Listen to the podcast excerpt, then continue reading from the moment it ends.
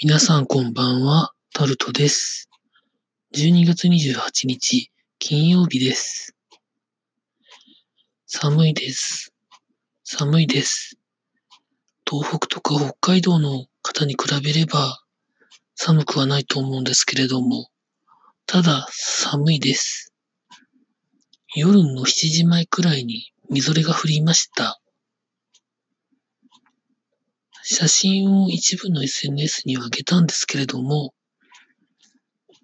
標高500メートルから700メートルのあたりの温度が0度とかマイナス1度くらいだったので、みぞれが降ったのかなとも思うんですけれども、寒いです。天気予報が当たってしまいました。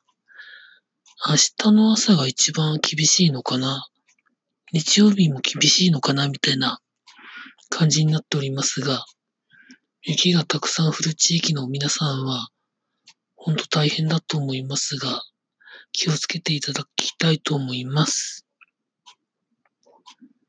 今日、あの、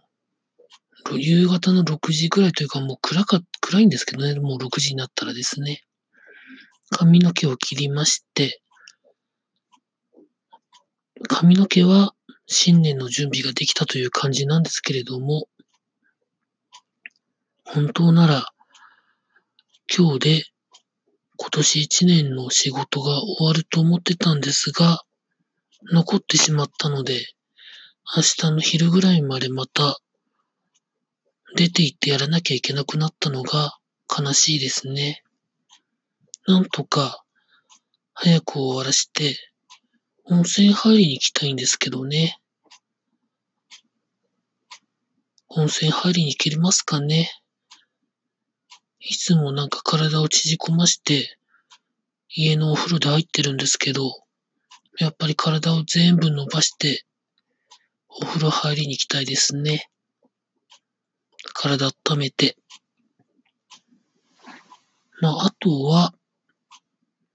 明日のうちに年越しそばの元のゆでそばをどっかで調達したいなと思ってるんですけど、明日買ったら多分31日まで消費期限持つと思いますので、それを調達したいなと思ってるのと、明日肉の日なので29日で、お肉をいくどれぐらいかなというのもあるんですけれども、お肉も調達したいなと思っております。鍋の